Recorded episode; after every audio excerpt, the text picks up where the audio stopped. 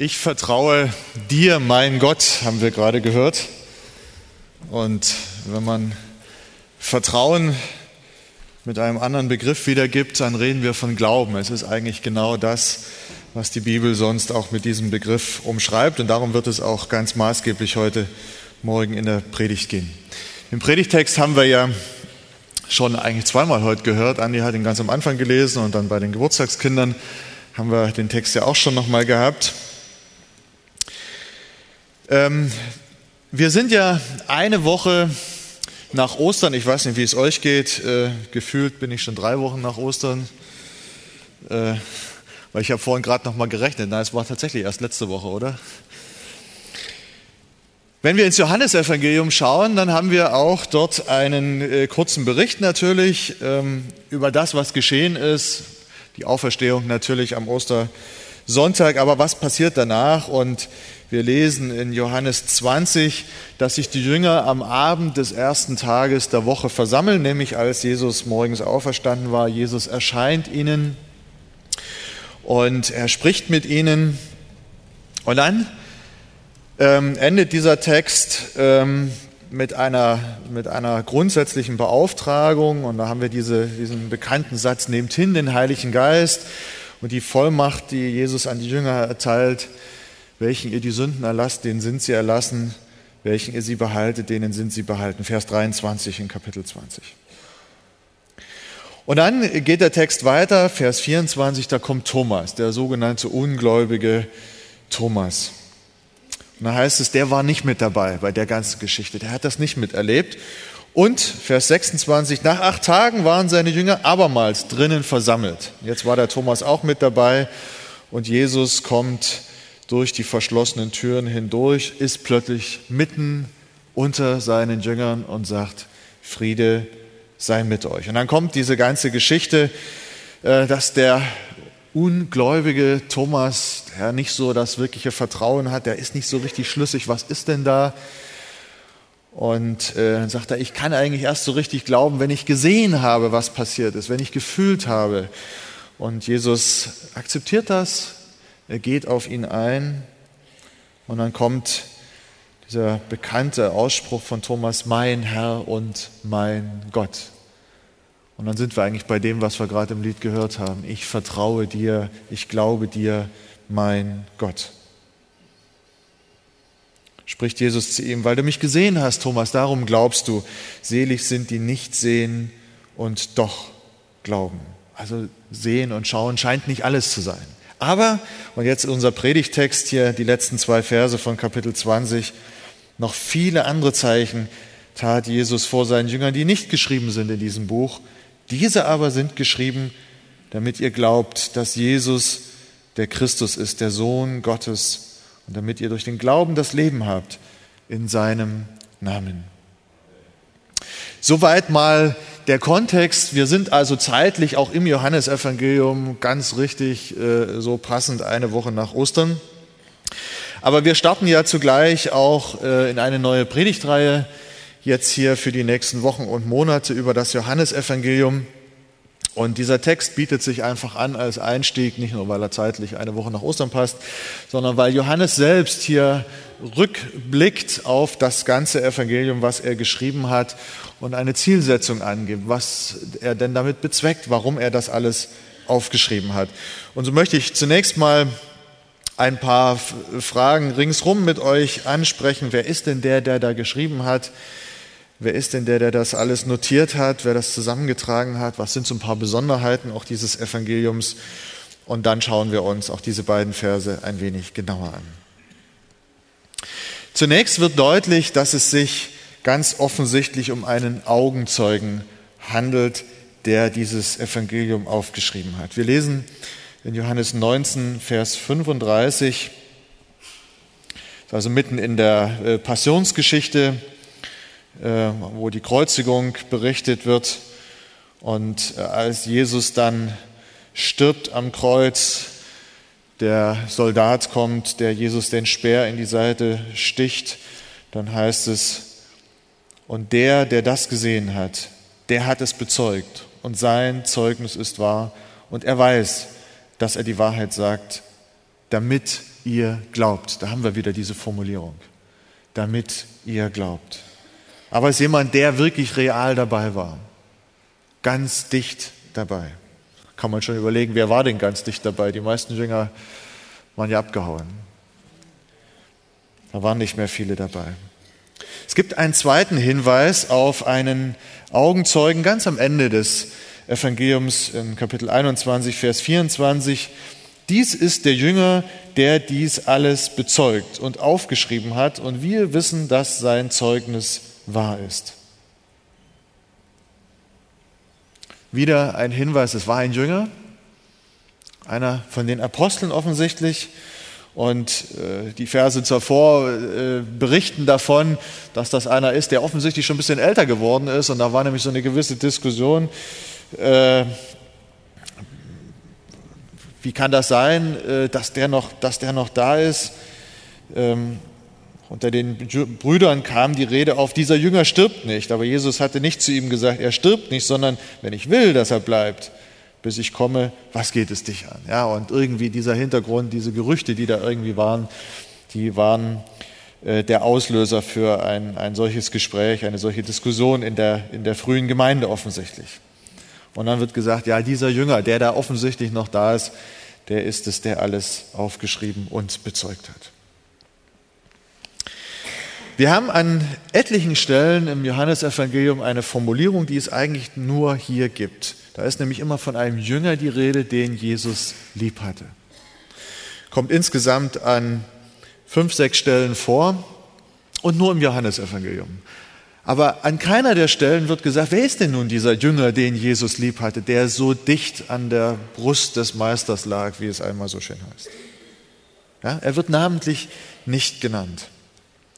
Und wenn wir jetzt das ganze Evangelium durchgehen, da finden wir eine Menge Namen von den Jüngern und äh, ähm, der Evangelist hat eigentlich kein Problem, die Leute zu benennen, aber einer fehlt, Johannes. Der Name kommt einfach nicht vor. Also es kommt ein Johannes vor, genau genommen zwei. Einmal Johannes der Täufer, der interessanterweise aber nie mit dem Zusatz der Täufer genannt wird. Bei Matthäus, Markus, Lukas heißt es oft Johannes der Täufer, damit man ihn unterscheiden kann von Johannes dem Apostel. Johannes Evangelium heißt, ist immer nur von Johannes die Rede wenn der Täufer gemeint ist. Und an zwei, drei Stellen äh, meint Johannes noch den Vater von Petrus, aber da ist das, ist das deutlich äh, dazu gesagt. Aber der Apostel Johannes wird nie namentlich genannt. Wenn man jetzt fragt, wer kommt denn dann am guten Ende in Frage als Autor äh, des Evangeliums, und wenn man all die Jünger wegrechnet, äh, die namentlich genannt werden und die sonst auch nicht in Frage kommen, bleibt wirklich nur Johannes übrig, so wie unser Evangelium heißt. Und es heißt deshalb so, weil es seit frühester Zeit auch von den Kirchenvätern äh, so berichtet wird. Und wir haben Zeugnisse davon.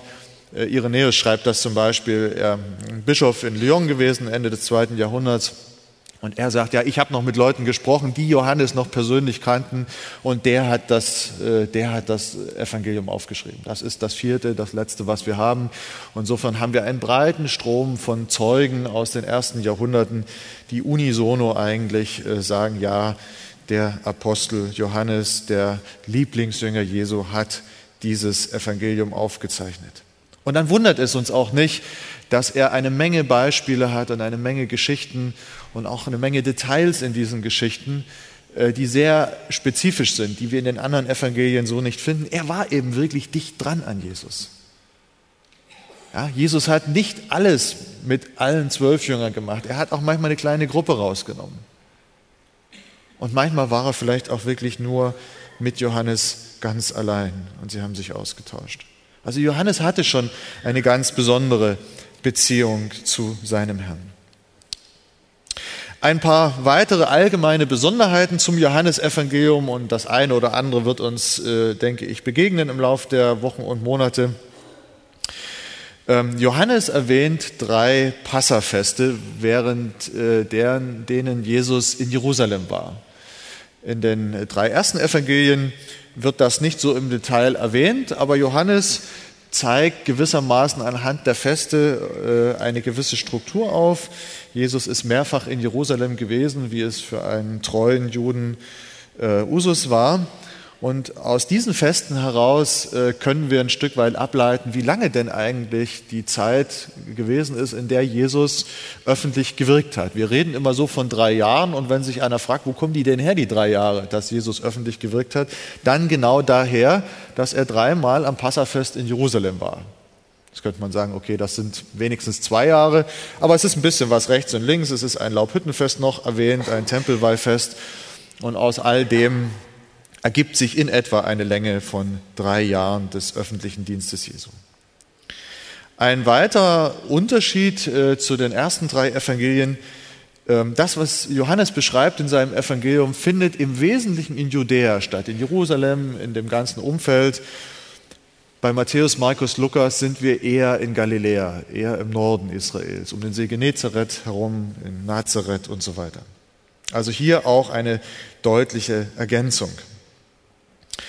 Eine weitere Besonderheit, wir haben im Johannesevangelium einige ganz besondere, auch ausführliche Gespräche mit Einzelpersonen, was wir sonst in den anderen Evangelien so auch nicht finden. Ja? Johannes 3 zum Beispiel, das äh, wohl nächtliche Treffen Jesu mit Nikodemus und dieses tiefe Gespräch, ja, wie kann ich, wie kann ich errettet werden? Wie kann ich Glauben finden? Und Jesus sagt, du musst von neuem geboren sein. Wer nicht aus Wasser und Geist geboren ist, kann nicht in das Reich Gottes kommen. Und dieser gebildete Theologe, der sagt ja, wie soll denn das gehen und hin und her. Und, und dieses ganze lange Gespräch haben wir hier im Johannesevangelium. Ein ganz besonderer Schatz auch. Oder ein Kapitel weiter, Jesus und die Samaritanerin. Das jetzt mal nicht in Judäa, das ist tatsächlich im Norden auch eine ganz besondere Situation. Ein Volk, mit dem die Juden im Clinch lagen. Es war ein Mischvolk. Und für die hatten sie nicht übermäßig viel über. Und jetzt trifft er sich auch noch mit einer Frau von denen und ein langes Gespräch. Und dort kommt auch das erste Mal so richtig deutlich rüber, dass Jesus sagt, ja, ich bin der Messias. Auch die Samaritaner warteten auf den Messias. Sie hatten auch die fünf Bücher Mose und sie hatten die Hoffnung, dass da einer kommt. Und die Frau fragt ihn und er sagt, ja, ja, ich bin es. Ein ganz deutliches Zeugnis hier in diesem Evangelium, in einer auch ganz persönlichen Situation, ein ausführliches Gespräch, was uns Johannes hier schildert. Eine weitere Besonderheit des Evangeliums, dass ähm, der, der Wortschatz ist recht einfach und verhältnismäßig knapp im Verhältnis zu den anderen Evangelien. Also gut geeignet für jeden, der vielleicht doch mal überlegt, Griechisch zu lernen. Ähm, dann startet man tatsächlich mit den Johannesbriefen oder dem Johannesevangelium zum Übersetzen, weil man gar nicht so viel Vokabeln braucht. Es ist wirklich wahr. Johannes braucht nur etwa 1000 Vokabeln, unterschiedliche Wörter, um sein Evangelium zu schreiben. Selbst Markus, was deutlich kürzer ist, hat äh, ein Drittel mehr. Und Lukas, der Akademiker, der braucht über 2000 Wörter, um sein Evangelium zu schreiben. Auch da spüren wir etwas davon, ja, Johannes war kein studierter Mann. Das heißt an einer Stelle, sie waren, äh, sie waren äh, Ungebildete. Naja, ungebildet ist, äh, klingt vielleicht ein bisschen negativ. Lesen und schreiben konnten die eigentlich alle, weil das gehörte grundsätzlich dazu. Jeder jüdische Junge wurde in Lesen und Schreiben ausgebildet weil die ja dann in der Synagoge auch äh, die Texte lesen mussten. Das war Standard gewesen, aber er war eben einfach kein Studierter. Ja, das meint das zunächst mal. Und trotzdem schreibt Johannes ein solch tiefes Evangelium in einer ganz anderen Art noch, äh, wie wir es eigentlich von den anderen Evangelisten her kennen. Ein weiteres ganz typisches Kennzeichen sind die sogenannten Ich bin-Worte. Ja, Jesus sagt, ich bin der gute Hirte, ich bin das Licht der Welt, ich bin das Brot des Lebens, ich bin die Tür zu den Schafen und einige mehr. Finden wir so in der Weise nur hier im Johannesevangelium. Und ein letztes zu den Besonderheiten. Äh, man muss vorsichtig sein, wenn man Wortstatistiken macht und sagt, das Wort kommt so oft vor und das so viel und, und da irgendwelche äh, Schwerpunkte setzen. Aber bei Johannes scheint das äh, nicht ganz abwegig zu sein. Ganz häufige Wörter sind zum Beispiel Glauben. Ja, wir haben jetzt schon ein paar Texte gehabt, wo Glauben vorkommt. Das ist tatsächlich ein zentrales Thema in dem Evangelium. Glauben kommt 98 Mal vor. Liebe 75 Mal.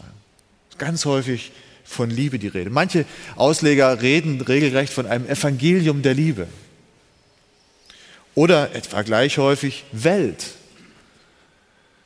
Die Welt, häufig als Synonym für das, was gegen Gott steht, für die Sünde in unserem Leben. Auch das ein deutliches Thema.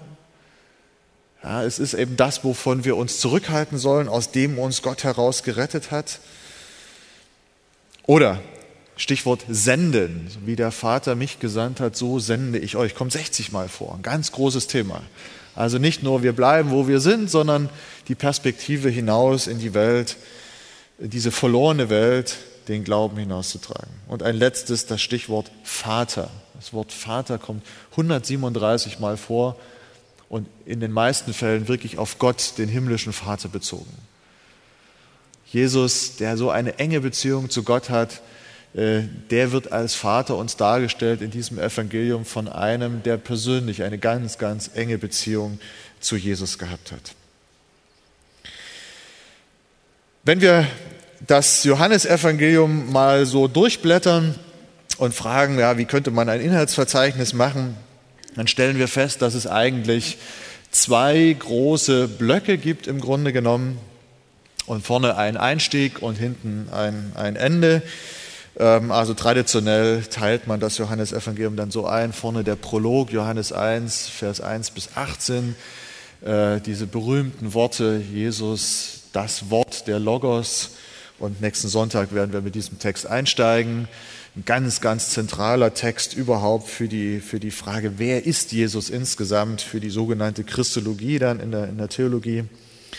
Das ist der Einstieg und dann geht es weiter, Johannes der Täufer und dann das öffentliche Wirken Jesu und das zieht sich hin von Ende Kapitel 1 bis in Kapitel 12. Das sind also elfeinhalb Kapitel, wo Johannes das öffentliche Wirken Jesu beschreibt und dann von Kapitel 13 weg geht das ins, äh, in den kleineren Rahmen zunächst Kapitel 13 bis 17 auch die Endzeitreden Jesu, das, was Jesus in der Passionswoche mit seinen Jüngern äh, bespricht. Und dann Kapitel 18 bis 21 die eigentliche Passion Jesu, Verrat, Kreuzigung, Auferstehung und dann nicht zuletzt auch das Erscheinen nach Ostern vor seinen Jüngern bis zu seiner Himmelfahrt. Insofern stellen wir fest, dass eigentlich von der, von der Passionswoche angefangen bis zum Ende des Evangeliums wir einen ganz großen Block haben, mehr als in den anderen Evangelien.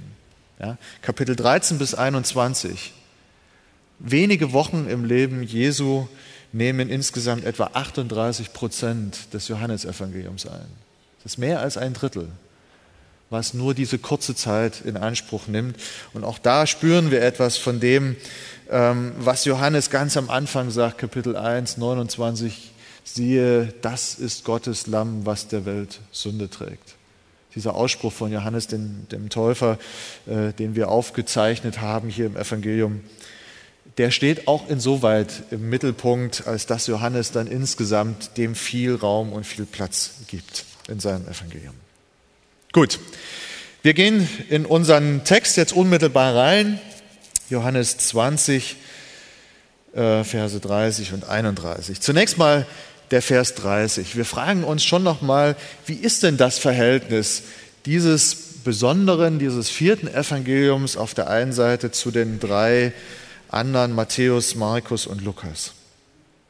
Wenn man jetzt eine reine Statistik machen würde, was haben sie denn gleich, was ist unterschiedlich, fällt auf, Johannes hat etwa 80 Prozent des Materials eigenständig.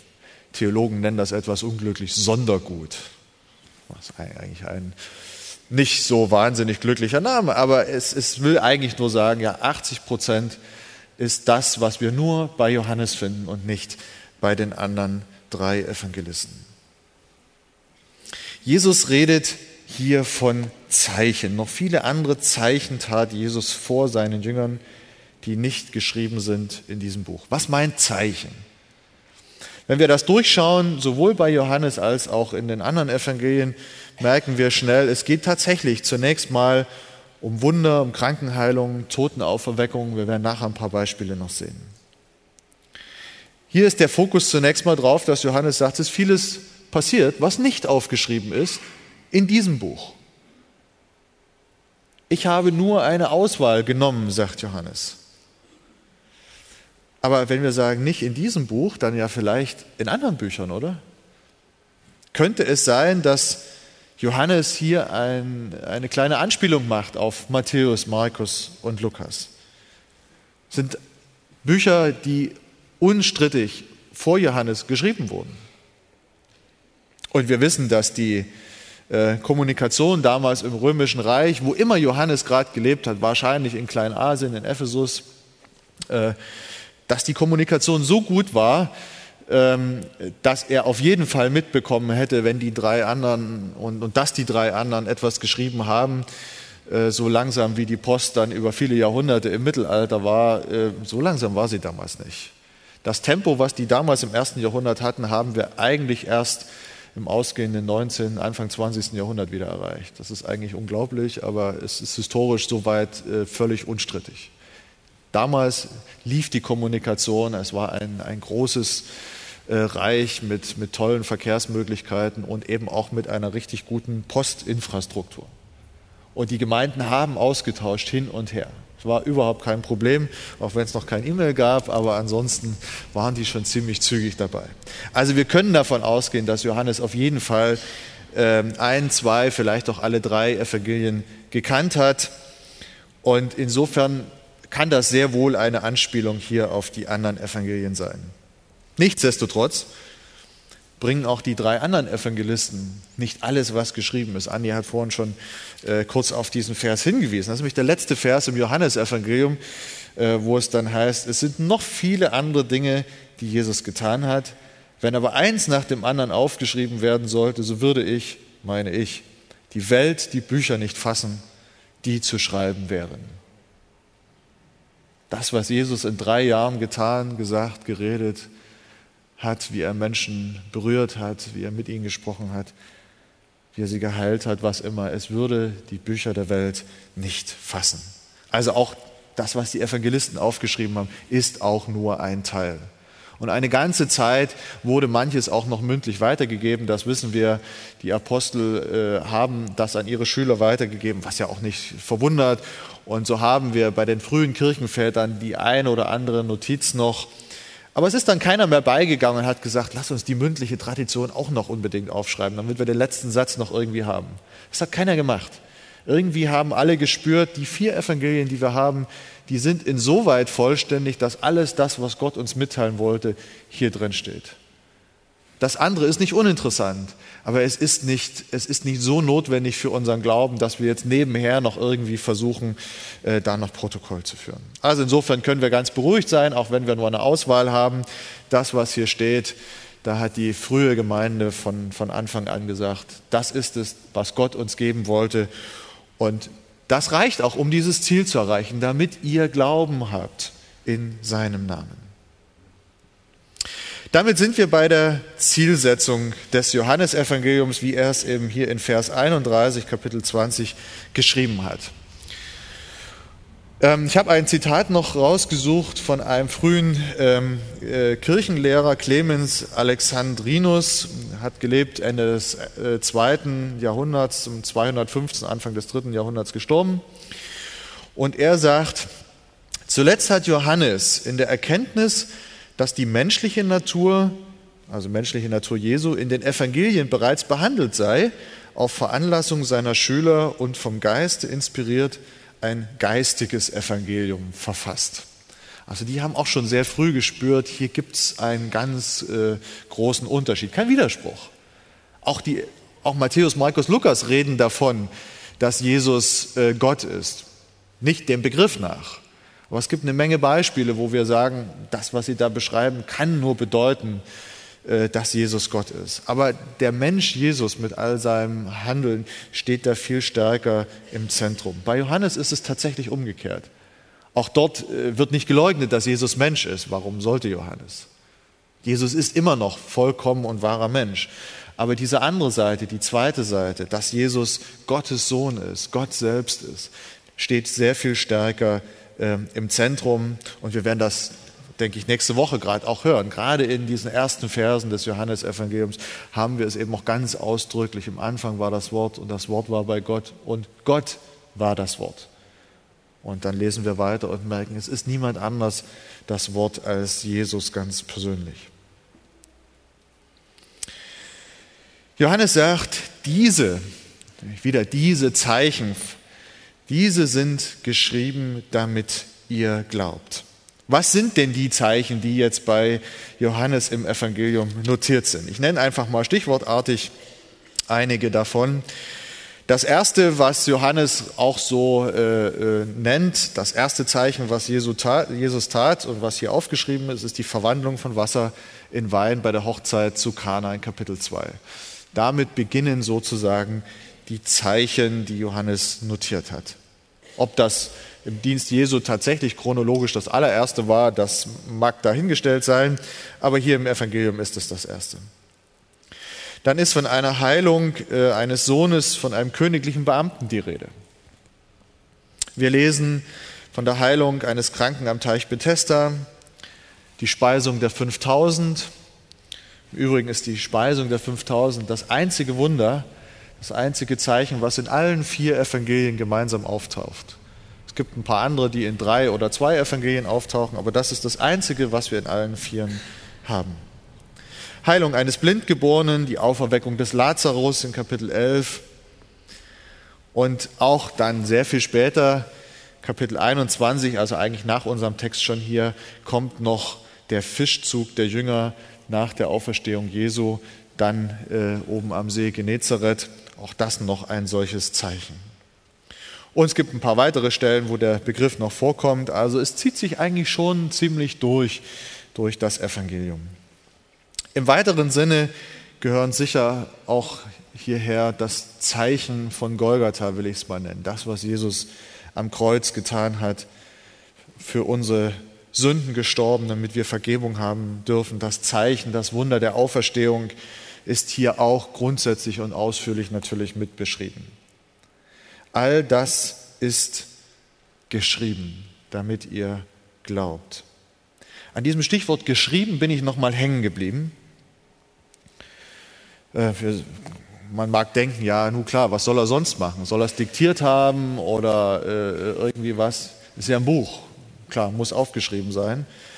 Und habe dann mal durchgeschaut im Neuen Testament ähm, weil ich nicht zuletzt zum Hintergrund hatte, ja, es gibt doch eine Menge Texte, wo geschrieben, wie geschrieben steht bei und dann kommt irgendein Zitat aus dem Alten Testament. Und tatsächlich, dieser Begriff, so wie er da steht, kommt im Neuen Testament 67 Mal vor. Und von diesen 67 Mal sind 64 ganz eindeutig auf das Alte Testament bezogen und ganz häufig mit einem Zitat, einem wörtlichen Zitat, was dann folgt. Das ist ja wirklich überraschend. Und in den Evangelien wirklich komplett durchgehen. Es gibt nicht eine Ausnahme. Ich habe alle Stellen durchgeguckt. Wenn etwas geschrieben steht, dann immer etwas aus dem Alten Testament. Also Wort Gottes sozusagen. Ja. Es gibt zwei Ausnahmen dann in der Offenbarung, ähm, wo, wo geschrieben steht, es gibt bestimmte Menschen, die nicht geschrieben sind im Buch des Lebens. Da steht formal der gleiche Begriff und das ist wirklich die einzige Ausnahme, wo es nicht irgendwie um das Alte Testament geht. Ja, und dann die 67. Stelle ist unsere Stelle. Da habe ich gedacht, ja meine Zeit, ist das möglicherweise ein Hinweis darauf, dass Johannes sich schon bewusst ist, dass das, was er hier schreibt, letztlich heilige Schrift ist? Dass es die gleiche Bedeutung, den gleichen Charakter hat wie das, woraus er auch in seinem Evangelium immer wieder zitiert, das Alte Testament, die Heilige Schrift, die Torah, die Propheten, die Schriften. Diese sind nämlich geschrieben und genauso schreibt er jetzt hier dieses Evangelium. Sie sind geschrieben, damit ihr glaubt. Also ganz eindeutig, das Ziel ist festgelegt, es soll Glauben wecken. Tja, wir fragen uns, kann das sein, geht das an, das Zeichen, das Wunder, dass solche glorreichen Taten Gottes, können sie wirklich eine Basis sein für Glauben? Hatten wir nicht gerade gelesen, selig sind, die nicht sehen und doch glauben? Auch da, wenn wir durch das Johannesevangelium durchgehen, stellen wir fest, ja, es gibt einige Texte, die genau das so bezeugen. Werke, können, Jesu Werke können eine Basis sein. Seine Zeichen können eine Basis für Glauben sein. Und wir haben etliche Beispiele, wo daraufhin Menschen zum Glauben kommen. Das geht los ähm, bei dem ersten Zeichen, ja, äh, Hochzeit zu Kana. Johannes 2, Vers 11, das ist das erste Zeichen, das Jesus tat, geschehen in Kana in Galiläa und er offenbarte seine Herrlichkeit und seine Jünger glaubten an ihn. Sie sehen, was passiert. Sie sehen hier, da, da ist mehr Kraft da, als was wir Menschen können. Hier offenbart sich Gott und seine Jünger glauben an ihn. Wenige Verse weiter, Johannes 2, Vers 23, als er am Passafest in Jerusalem war, glaubten viele an seinen Namen, da sie die Zeichen sahen, die er tat. Auch wieder offensichtlich eine Menge passiert, was Johannes nicht aufgeschrieben hat. Vermutlich wieder irgendwelche Kranken geheilt oder so. Und die Leute sehen das und sie glauben. Kapitel 6, Vers 14. Als nun die Menschen das Zeichen sahen, das Jesus tat, sprachen sie, das ist wahrlich der Prophet, der in die Welt kommen soll. Ja, sie hatten eine Ahnung davon, dass der Messias, der kommen soll, dass der solche Dinge tun wird. Uns gibt mehr Stellen davon. Aber fragen wir, sind denn Zeichen eine Garantie, dass Glauben geweckt wird? Wie oft habe ich gehört, ja, wenn heute mal so richtig die Kranken geheilt würden und wenn die Toten auferstünden, also dann hätten wir wirklich Erweckung in Deutschland und wir müssen nur die richtigen Prediger einladen und dann klappt das schon. Ach, ja. Und ich danke dem Herrn für jede einzelne Heilung, die geschieht. Und ich wünsche von Herzen, und ich denke, da sind wir uns alle einig, es möge mehr werden, ja. Aber dort, wo etwas geschieht, erleben wir, dass deswegen einfach Erweckung ausbricht? Ja, komischerweise nicht, oder? Einerseits kommen Menschen zum Glauben, die sagen, ja, ich sehe hier das Handeln Gottes und daneben stehen die Leute, die haben das Gleiche gesehen und sagen, pff, wer weiß, Spontanheilung.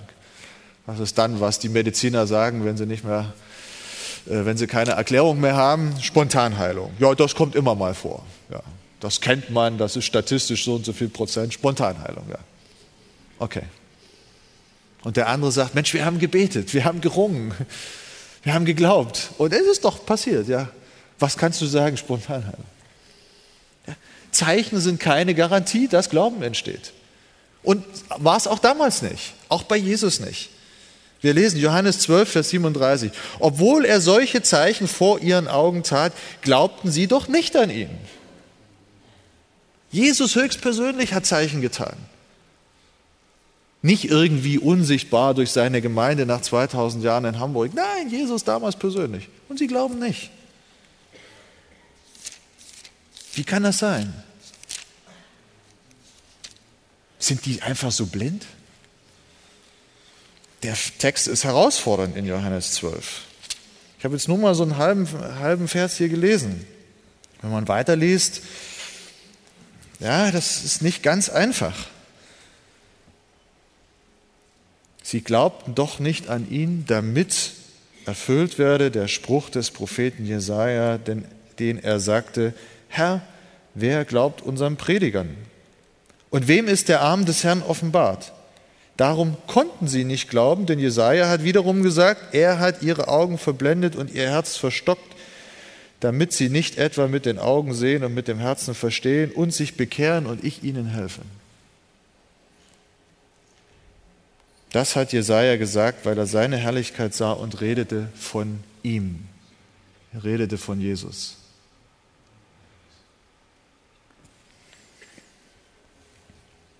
Ich will niemand den Sonntag verderben, die Predigt, aber das ist auch Gottes Wort. Wir stehen davor und verstehen es irgendwo nicht. Schreibt nicht Johannes eben, damit ihr glaubt? Und jetzt passiert hier was und sagt, ja, die konnten gar nicht glauben und Gott verstockt sogar die Herzen, macht die Augen zu, damit sie sich nicht etwa bekehren. Wie, wie, wie kann das sein? Also ist das nicht eigentlich das Ziel, dass sie sich bekehren? Wäre ein Text für sich, wollen wir heute nicht ausführlich besprechen, können wir auch jetzt nicht in der Kürze der Zeit. Aber wir merken, es gibt offensichtlich mehr als nur das blanke Zeichen. Das alleine tut es nicht. Es muss mehr dazukommen. Wenn Gott nicht selbst eingreift und die Augen öffnet und zeigt, ja, das ist Gottes Handeln, dann sind wir alle blind.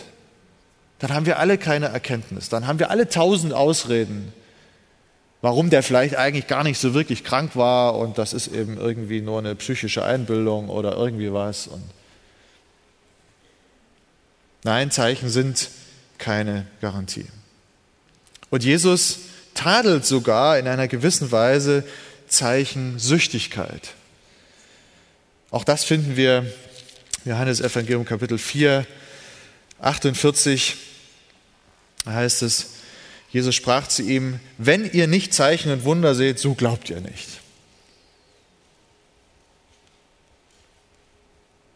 Aber auch da wird schon deutlich im Zusammenhang, Leute, das ist zwar gut und schön, und Jesus tut die Zeichen ja, um Menschen zu helfen, um deutlich zu machen, wer er ist. Aber das alleine kann es nicht sein und soll und darf es nicht sein. Nein, Jesus sagt, selig sind die nicht sehen und doch glauben. Wir haben es gelesen bei Johannes, äh, bei, bei Thomas hier.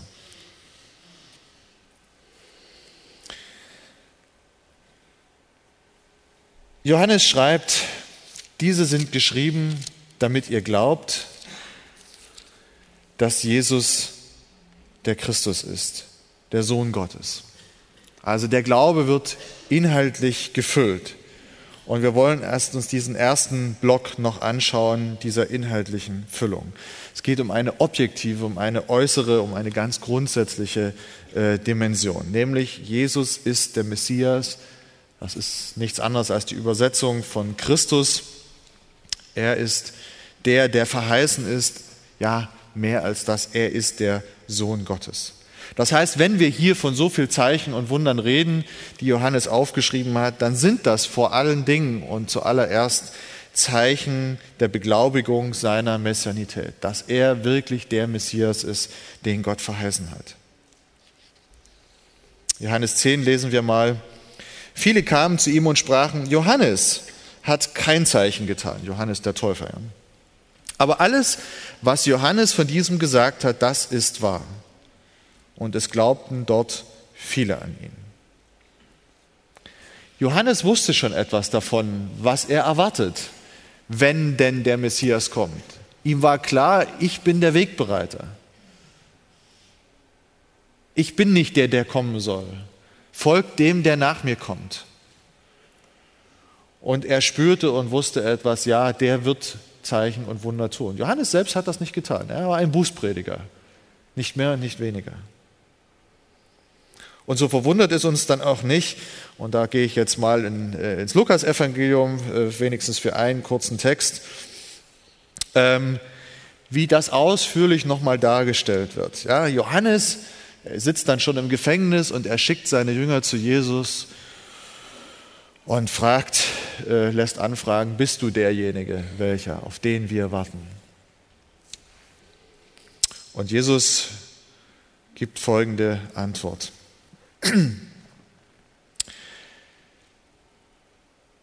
Zu der Stunde machte Jesus viele gesund von Krankheiten und Plagen und bösen Geistern und vielen Blinden und schenkte er das Augenlicht. Jesus antwortete eben den Johannesjüngern und sprach zu ihnen, geht hin und verkündet Johannes, was ihr gesehen und gehört habt. Blinde sehen, Lahme gehen, Aussätzige werden rein, Taube hören, Tote stehen auf, Armen wird das Evangelium gepredigt. Und selig ist, wer sich nicht an mir ärgert. Lukas 7, Vers 20 folgende. Blinde sehen, Lahme gehen, Taube hören und so weiter. Sagt er, das ist das, was geschehen ist, geht hin, berichtet Johannes. Und Johannes, der Täufer, wusste, ja, das ist der Messias, das ist der, der sich durch solche Zeichen ausweist. Aber hier Johannes, unser Evangelist, der Apostel, geht noch einen Schritt weiter und sagt, wer war denn dieser Messias? Und, oder wer ist dieser Messias? Ist der einfach ein guter Mensch? Klasse Politiker, der die Römer rausschmeißt? Was ja in einem Teil des Volkes durchaus die Hoffnung war. Und selbst die Jünger waren nicht ganz frei. Äh, wir kennen diese ganzen Diskussionen in den Evangelien. Die hätten es doch gern gesehen, wenn er im großen Bogen Pilatus und die ganze römische Armee rausgeschmissen hätte. Ist das der Messias? Ist er vor allem ein toller Lehrer, ein Rabbi, dem man nachfolgt? Ja, das war er auch. Und er war ein guter Lehrer. Aber Jesus ist viel mehr als das. Johannes sagt, damit ihr glaubt, dass er der Christus ist, der Sohn Gottes. Was meint denn das? Sohn Gottes. Im Glaubensbekenntnis von Nicäa Konstantinopel bekennen wir, gezeugt, nicht geschaffen, eines Wesens mit dem Vater von Jesus. Wir glauben an diesen Jesus, der so in der Weise Sohn Gottes ist, dass er gezeugt, nicht geschaffen ist. Er ist nicht das erste Geschöpf oder irgend sowas. Nein, er hat eine ganz andere Beziehung. Ja, in dem Moment, wo Gott was schafft, hat das eine grundsätzlich andere Natur. Aber wenn wir Menschen nur an uns selbst denken, ja, in dem Moment, wo ein Mensch einen ja, zeugt, was kommt bei raus? Wieder ein Mensch. Das ist die gleiche Natur, das ist die gleiche Art. Und so genauso bei Gott. Wenn da bekannt wird, wie immer das zu verstehen ist, dann vom, im Detail, aber der Begriff soll dieses Bild erstmal äh, deutlich machen. Durch Zeugung kommt das gleiche Wesen am Ende wieder raus. Gezeugt, nicht geschaffen meint, Jesus ist nicht ein Geschöpf, nein, Jesus ist selbst wahrer Gott. Gott von Gott, Licht vom Licht. Wahrer Gott vom wahren Gott, gezeugt, nicht geschaffen. So heißt es im Bekenntnis. Und das haben wir so tatsächlich in den anderen Evangelien nicht im Zentrum und nicht im Fokus. Und Johannes äh, hat das wahrscheinlich gespürt und sagt, ja, es ist toll und es ist gut und es ist richtig, dass wir die Evangelien haben. Und er ist offensichtlich gedrängt worden, sowohl von seinen Schülern als auch vom Heiligen Geist zu sagen, okay, komm, ich möchte hier nochmal das nochmal aus meiner Sicht und so wie es Gott möchte äh, darstellen und deutlich machen, wer war Jesus. Jesus wahrer Mensch, ja, und wahrer Gott. Jesus ist der Sohn Gottes, Gott selbst. Und das nicht nur einfach objektiv. Das ist objektiv wahr, ob wir es glauben wollen oder nicht. Aber es ist vor allem wahr für dich und mich. Und das ist da das Ziel des Ganzen. Damit ihr glaubt, dass Jesus der Christus, der Sohn Gottes ist. Es geht um eine Glaubensstärkung für die, die schon dabei sind, aber genauso ein Aufruf an die Zweifelnden, an die Unsicheren, die irgendwie hofften, ja, da soll mal ein Messias kommen denen zu sagen, hört mal, dieser Jesus von Nazareth, der ist es tatsächlich. Und zur Zeit des ersten Jahrhunderts war eine große Erwartung in Israel. Die hatten die alten Schriften, die lasen bei Daniel die Zeitangaben, die Jahresangaben. Die konnten auch rechnen. Und wenn man das alles zusammen äh, die Zahlen, dann kommt man auf die Zeit Jesu. Und so verwundert es uns nicht, dass zu der Zeit tatsächlich viele Messias so unterwegs waren. Da gab es eine Menge Rabbiner, die sagten, ja, also irgendwie habe ich den Eindruck, ich bin der Messias. Und dann folgten eine ganze Menge Jünger hinterher. Das war gar nicht so ungewöhnlich. Es folgten auch Jünger Rabbiner, die nicht sagten, dass sie der Messias sind. Also das war an sich ein übliches Konzept, dass ein Rabbi seine Jünger hatte, mit denen durchs Land zog. Aber es gab viele Messiasse. Die Zeit war schwanger von Messias Erwartungen. Sie wussten, der muss doch irgendwo sein. Ja, und jetzt sagt Johannes, ja, genau dieser ist es. Das sind die Zeichen, die ihn beglaubigen und zweifelt nicht daran. Und schon im Johannesevangelium finden wir aber natürlich auch den Protest. Das lief ja eben nicht so glatt durch, sonst hätten wir nicht viel Streit und Zank die Juden kommen und sagen, nein, nein, nein, also hier, äh, das ist Gotteslästerung, was er sagt. Ich bin der gute Hirte, sagt Jesus, Johannes 10. Und dann, nee, nee, nee, das ist Gotteslästerung. Sie hoben Steine auf, sie wollen ihn steinigen. Warum? Er hat sich selbst zu Gott gemacht. Er sagt, er ist der Sohn Gottes. Das ist Gotteslästerung, ist der Vorwurf an Jesus. Und so zieht sich das durch. Und ja, wenn Jesus nicht der Messias gewesen wäre, wäre es eine Anmaßung gewesen, wäre es Gotteslästerung gewesen. Wie bei vielen anderen ringsrum. Und für, für einen Moment können wir das ja vielleicht sogar verstehen. Wenn da dutzendeweise die Messiase durchs Land ziehen. Ja, wie oft haben wir gehört von Leuten, die sagen, oh, großer Prophet, und dann ist man doch wieder enttäuscht. Und irgendwann nach dem zehnten Mal, dann denkt man, ja, kommt noch mal einer, der wirklich einer ist? Manchmal sind wir dann schon so abgebrüht und denken, komm, lass fahren dahin, kommt eh nichts mehr bei raus. Ein Stück weit kann man das verstehen.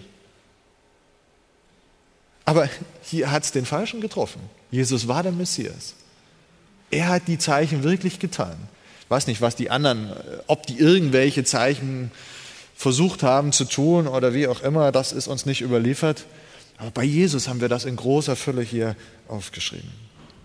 Also, es ist wichtig, inhaltlich klar zu wissen, wer Jesus ist, dass er der Messias, der Christus ist, dass er der Sohn Gottes ist. Aber das als bloßes intellektuelles Wissen zu haben, reicht eben auch nicht aus.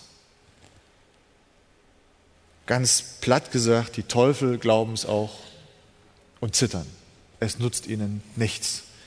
So lesen wir es bei Jakobus. Wir brauchen ein klares Wissen, eine klare objektive Information, aber es muss mehr dazu kommen. Es muss die subjektive, die auf mich selbst, auf ich als Subjekt bezogene Seite, innere Seite mit dazukommen.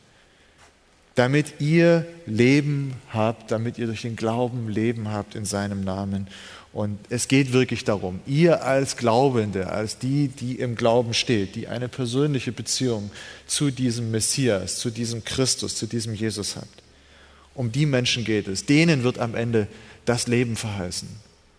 Die, die ihr Vertrauen auf diesen Gott setzen, wie wir es im Lied vorhin gehört haben. Wenn Johannes von Leben redet, dann meint er natürlich letztendlich das ewige Leben.